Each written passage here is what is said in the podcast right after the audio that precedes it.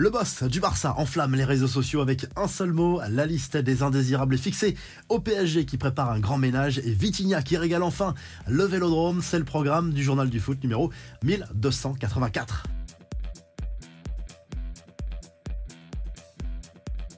Le mystère persiste sur le futur de Lionel Messi et visiblement le clan de l'international argentin commence à s'agacer du comportement du PSG. Du côté de Doha, on assure vouloir continuer l'aventure au moins une saison supplémentaire, mais en réalité, la direction serait beaucoup plus divisée sur la stratégie à adopter sur le futur de Lionel Messi. Et pendant ce temps, du côté de Barcelone, on continue d'alimenter les fantasmes, notamment Johan Laporta qui était présent dans les tribunes de Retafe pour le match du Barça en Liga dimanche et qui a répondu à des supporters et son oui en réponse à une question sur une possible arrivée de Lionel Messi cet été chez les Blaugrana a clairement enflammé.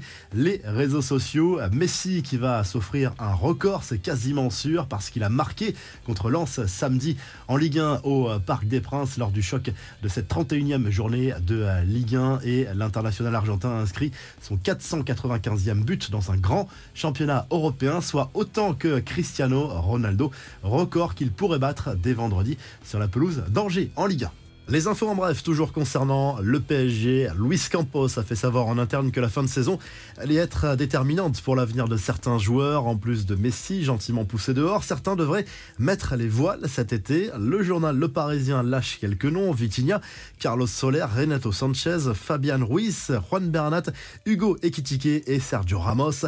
Des nouvelles de Keylor Navas, le gardien du Costa Rica prêté à Nottingham Forest, s'est confié sur son avenir au micro de Canal+. Un entretien au cours duquel il ouvre la porte à un retour à Paris pour disputer sa dernière année de contrat avec un grand objectif, gagner la Ligue des Champions.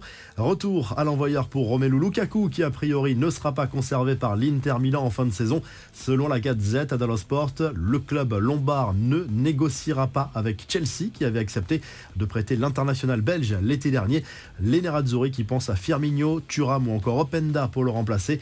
Du côté de l'Allemagne, Bild nous apprend que Thomas Tourel voudrait se débarrasser de Sadio Mané. Le coach allemand aimerait recruter un vrai numéro 9 cet été et l'international sénégalais n'entre pas dans les plans pour la saison prochaine. Arrivé à l'été dernier de Liverpool, Mané connaît une première saison compliquée en Bavière. La première ligue, Arsenal perd deux points précieux dans la course au titre. Les Gunners ont été accrochés de partout sur le terrain de West Ham lors de la 31e journée. Le club londonien laisse Manchester City revenir à 4 points alors que les Sky Blues ont un match en moins. Le duel City-Arsenal programmé le 26 avril devrait être décisif. Manchester United s'est imposé 2-0 à Nottingham Forest et Liverpool joue ce lundi soir à Leeds. La bêtise n'a pas de limite chez certains pseudo-supporters. Le défenseur français de l'AC Milan, Hernandez a été la cible de commentaires scandaleux de la part de supporters napolitains après la publication de photos de son fils le jour de son anniversaire. Certains messages sont clairement des menaces de mort pour lui et son enfant. Les deux équipes doivent se retrouver mardi soir en quart de finale retour de Ligue des Champions. La revue de presse, le journal à l'équipe consacre sa une à Vitinha ce lundi, l'attaquant portugais de l'OM habitué au banc de touche depuis son arrivée cet hiver contre un chèque de 30 millions d'euros.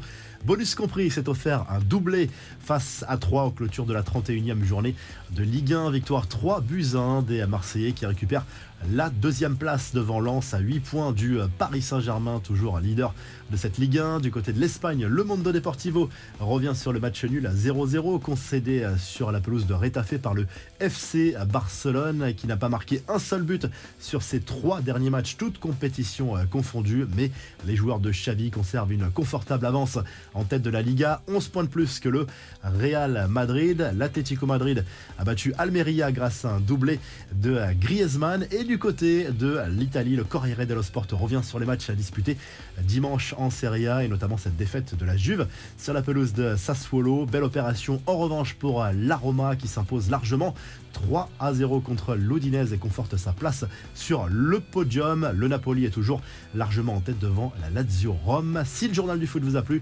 n'oubliez pas de liker et de vous abonner et on se retrouve très vite pour un nouveau journal du foot.